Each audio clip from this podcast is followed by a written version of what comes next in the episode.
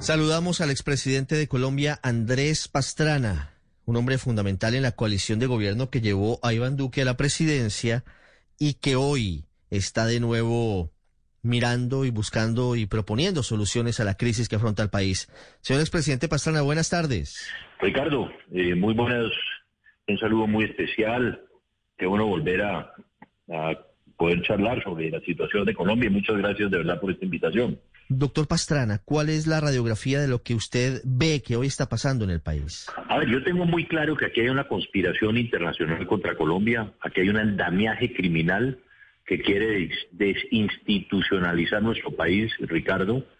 Eh, y esto viene ya de tiempo atrás, yo lo he venido diciendo desde el año 2015 cuando fui la primera vez a Venezuela.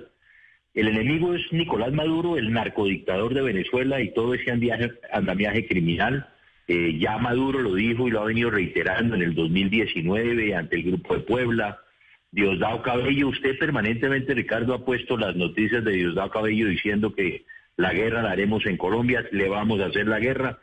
Eh, lo que es triste es que soldado avisado no debería morir en guerra y estamos muriendo. Ahí hay una narcodictadura que está buscando la joya de la corona que es Colombia. Esto ya se vivió en Ecuador, ya se vivió en Chile, Fíjese, en Ecuador hay revueltas porque ponen eh, el impuesto a la gasolina o el subsidio. En Chile por el aumento del transporte del metro. En Colombia por la tributaria. Pero qué curioso que en los tres países se retiran, eh, eh, pues en el caso de Ecuador es lo del subsidio, en el caso de Chile lo del metro, en el caso de Colombia la tributaria. Y las protestas siguen. Esto es todo orquestado. Una cosa es la protesta social pacífica de los sindicatos, de los jóvenes, y otra los vándalos. Esos son los que están financiados por Venezuela. Ya los medios de comunicación, la revista Semana saca una publicación de 169 mil dólares que venían de, Venezuela a las FARC que es allá donde Maduro está dándole cobijo a las FARC. Si usted nos, nos está retratando un escenario muy difícil, usted habla de un plan de desestabilización, pero también hay un conformismo social allí de base subyacente que ha llevado a manifestaciones, por supuesto. Eh, pero ¿cómo manejar usted que fue presidente de Colombia una situación como estas? ¿Qué debería hacer el gobierno? Por una parte, una situación de dificultades sociales que es evidente y por otro lado infiltraciones que, como usted lo dice, también son muy claras, intentan pescar en río revuelto y llevar al país a una situación de ingobernabilidad. A ver, yo creo que son varias cosas, pero fíjese que yo siempre le digo a, mi familia, a mis amigos, que yo hice mi PhD en orden público en la alcaldía de Bogotá. Eh, Ricardo posiblemente era muy joven, a mí me tocó enterrar tres candidatos presidenciales, tuve 97 atentados narcoterroristas en la ciudad. Mire una cosa que aquí es muy importante y muy interesante de que el pueblo colombiano la conozca. Aquí estamos acusando al presidente Duque de que no está controlando el orden público, que está desbordado el orden público, del bloqueo en nuestras ciudades y en nuestras carreteras. Ricardo, el responsable del orden público en la ciudad es el alcalde. De acuerdo con la ley, el alcalde es jefe de policía. Por lo tanto, la alcaldesa de Bogotá es la responsable de lo que sucede en la ciudad, como el alcalde de Cali es responsable de lo que sucede a Cali. Si ellos no son capaces de manejar el orden público, si el orden público con las medidas que ellos tomen se desbordan, ¿a dónde acuden? Al gobierno nacional para que les dé la mano, para que les ayude a controlar el orden público en su respectivo ciudad. Entonces aquí hay una responsabilidad de los alcaldes que se quieren desmontar por las orejas diciendo que la responsabilidad es del gobierno. Segundo, Ricardo, aquí hay una responsabilidad de los entes de control. Y yo digo, ¿dónde está el fiscal general dictando las órdenes de captura o bien para los policías que han violado los derechos humanos o bien para los vándalos que están destruyendo nuestras ciudades? ¿Dónde está el Contralor? El Contralor no ha aparecido. ¿Cuánto le está costando a Colombia esto? ¿Cuánto le está costando a las ciudades esto que estos vándalos destruyendo los bienes nuestros, los bienes públicos? No aparece. ¿Dónde está el defensor del pueblo también? Tiene que sacar permanentemente todas las violaciones, todo lo que él conozca, tanto violaciones de la autoridad como también de los vándalos. Entonces, ¿y dónde está el Congreso, Ricardo? Aquí tiene que haber y, tenemos que tener una acción conjunta. Segundo, no podemos caer, Ricardo, que es lo que siempre ha hecho eh, eh, esa narcodictadura de Maduro y lo que hizo Chávez, y es que la izquierda quiere demostrar que nuestros países no existen, que en Colombia no hay nada, que está todo por hacer. No, esta es una democracia imperfecta, Ricardo. Hay mucho por hacer, pero es mucho lo que se ha hecho. Si usted mira las cifras, es que solamente mirar las cifras, cómo hemos avanzado en el tema educativo, cómo hemos avanzado en el tema social, cómo hemos avanzado en el tema de la construcción de vivienda de interés social, cómo se ha avanzado en la prestación de servicios públicos, de infraestructura, de generación de empleo. Entonces aquí no es el adanismo, Ricardo, como lo quiere presentar Petro y la izquierda radical, el socialismo del siglo XXI. Aquí hemos hecho mucho y hay mucho por hacer. Pero yo siempre digo una cosa, y yo creo que usted coincide conmigo, Ricardo, la protesta en democracia, óigase bien, la protesta en democracia se canaliza en elecciones. Esa es la diferencia, por ejemplo, que tenemos con Venezuela. Pero mire lo que hizo Petro. Petro lo que está demostrando es que es un mal, mal, mal perdedor. Porque Petro apenas pierde las elecciones con Iván Duque, dice que él va a salir durante cuatro años a bloquear las vías y las ciudades en Colombia. Ese es un, ser, un mal perdedor.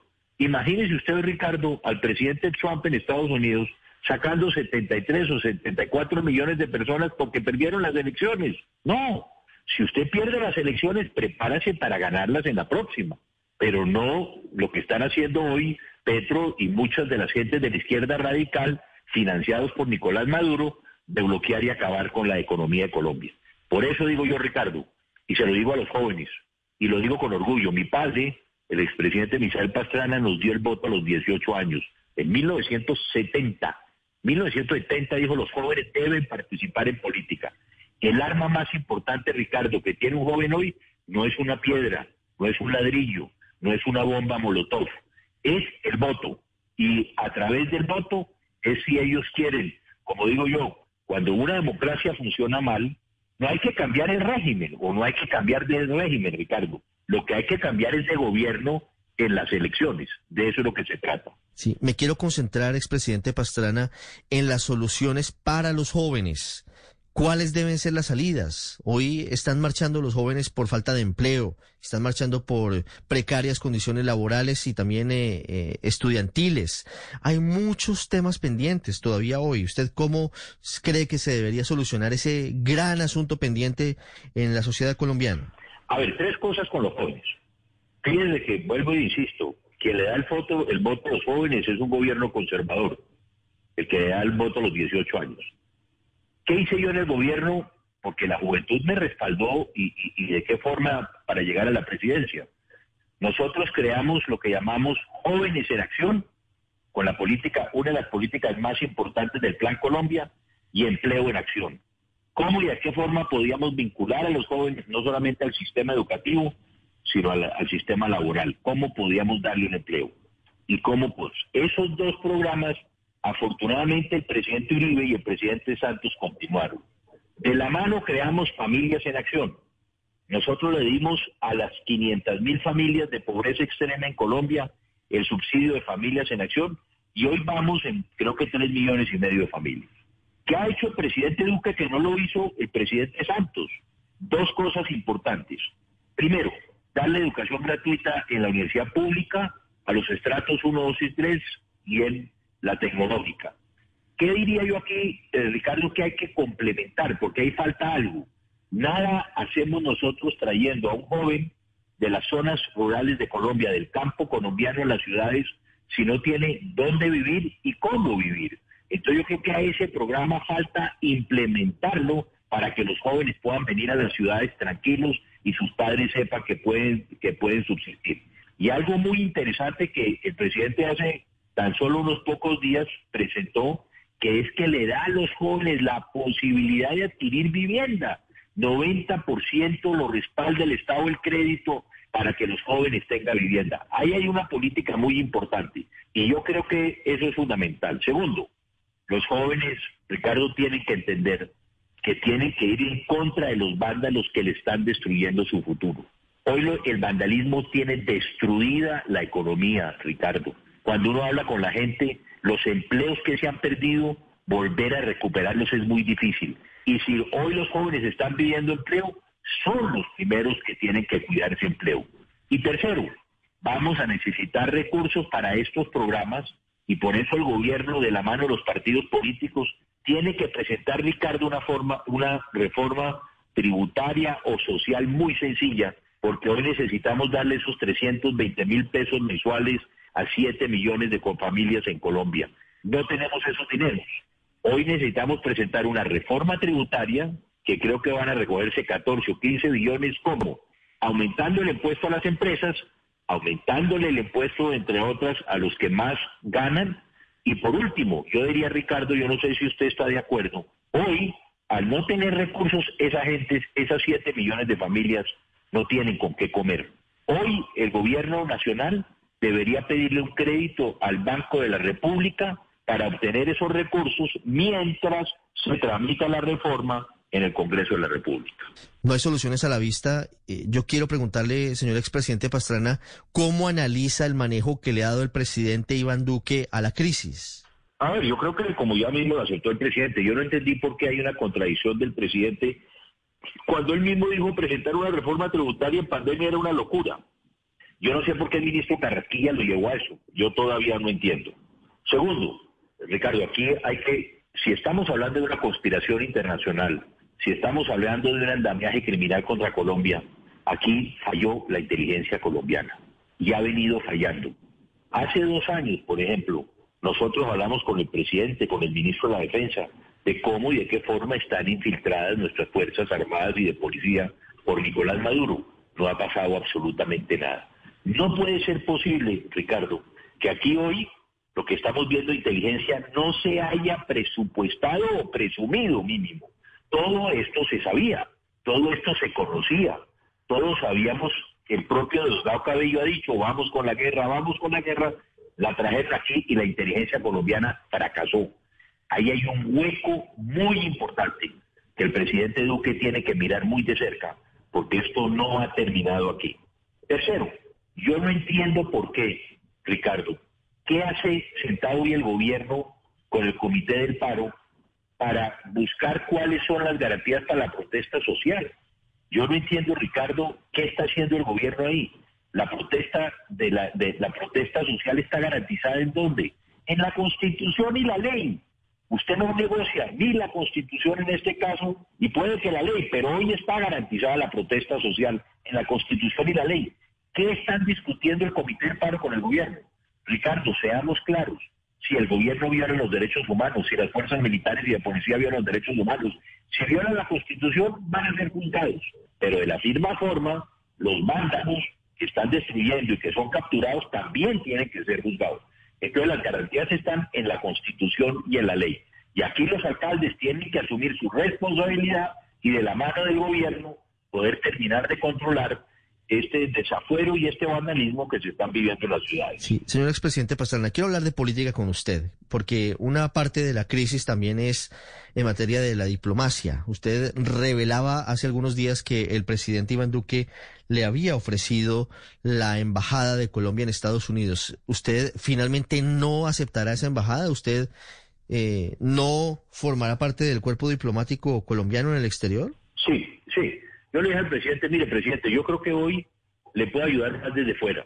Yo creo que le puedo prestar un mejor servicio a este y al país, no concentrado en Washington, sino internacionalmente en lo que usted considere, presidente, es lo que en lo que él considera el presidente de la República, Ricardo. Eh, yo presido hoy, por ejemplo, la Internacional Demócrata de Centro, que somos más de 100 partidos en el mundo, que, nos eh, reunimos permanentemente, donde están varios primeros ministros de, del Asia, del África, de América Latina, presidentes de, Europa, en fin. Yo creo que ahí hay un papel importante por hacer. En el Parlamento Europeo tenemos muy buenos amigos porque son miembros de, esta organización partidista. Entonces yo creo, Ricardo, que de fuera, no, no estando dentro de la embajada, sino desde fuera, donde lo considere el presidente, como siempre le hemos dicho, estamos dispuestos a trabajar. Para finalizar, señor expresidente Pastrana, hablemos de política. Estamos a un año de elecciones y usted sabe que muy rápido empiezan las campañas y muy rápido empiezan a alinderarse las fuerzas. Hoy, ¿cómo ve usted a la derecha? ¿Cómo ve a su sector político? ¿Cómo lo ve en medio de las críticas al gobierno del presidente Iván Duque? ¿Le suenan nombres como algunos que ya se han mencionado en la palestra? ¿Está fortalecida o debilitada la derecha para las elecciones del año entrante? A ver, como dice usted, Ricardo, que ya arrancó la campaña, yo siempre tengo una tesis y yo creo que usted va a coincidir conmigo. En Colombia la campaña presidencial arranca el día siguiente que eligen al presidente. Por lo tanto, aquí las campañas duran cuatro años. Segundo, yo discrepo un poco de usted aquí en, la, en las candidaturas. Yo creo que hay tres tendencias ideológicas hoy identificadas en los candidatos. Una de centro derecha, como le digo, yo presido la centro derecha a nivel mundial, en que ahí está el Partido Conservador, en que está el Centro Democrático. Yo creo que va a entrar cambio radical, no sé qué va a hacer el Partido Liberal eh, y otras y otras tendencias, pero yo creo que la centro derecha tendremos un candidato único. Ya la receta la aplicamos con Iván Duque y Marta Lucía Ramírez. Se escogerán los candidatos, van a una consulta, quien gane será el presidente, quien pierde el vicepresidente. Eso yo creo que ya está. Ese será el candidato y yo aspiro y vamos a proponer precisamente esa coalición. Hay un candidato de Juan Manuel Santos, Sergio Fajardo, en la centro izquierda. Fajardo es centro izquierda, apoyado por Juan Manuel Santos. Esa será la otra candidatura que estará posiblemente. Ahí se habla que Alejandro Gaviria o otros podrían entrar a participar, o en fin, hay otros candidatos.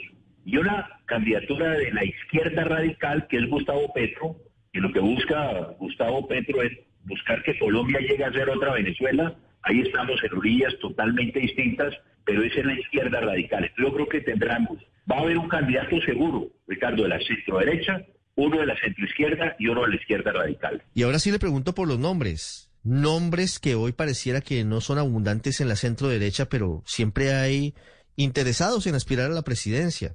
Se lo pregunto porque Carlos Holmes Trujillo, el exministro de Defensa, que era una ficha casi que segura del Centro Democrático, lamentablemente murió por COVID-19. La vicepresidenta Marta Lucía Ramírez decidió quedarse en el gobierno apoyando al presidente Duque y ahora es la canciller. ¿Le suenan nombres como el de Germán Vargas y qué otros nombres tiene usted allí en capilla que podrían ser los candidatos de este sector, de, de esta parte del espectro político colombiano? A ver, un poco porque hay una malinterpretación. Mi candidato no es Germán Vargas. A mí cuando me pregunta si Germán Vargas podría ser candidato, claro que sí. Yo tengo una tesis, Ricardo, en política no hay muertos, ¿ok? Y, eso es importante. Mi partido, el Partido Conservador, tiene cuatro o cinco candidatos.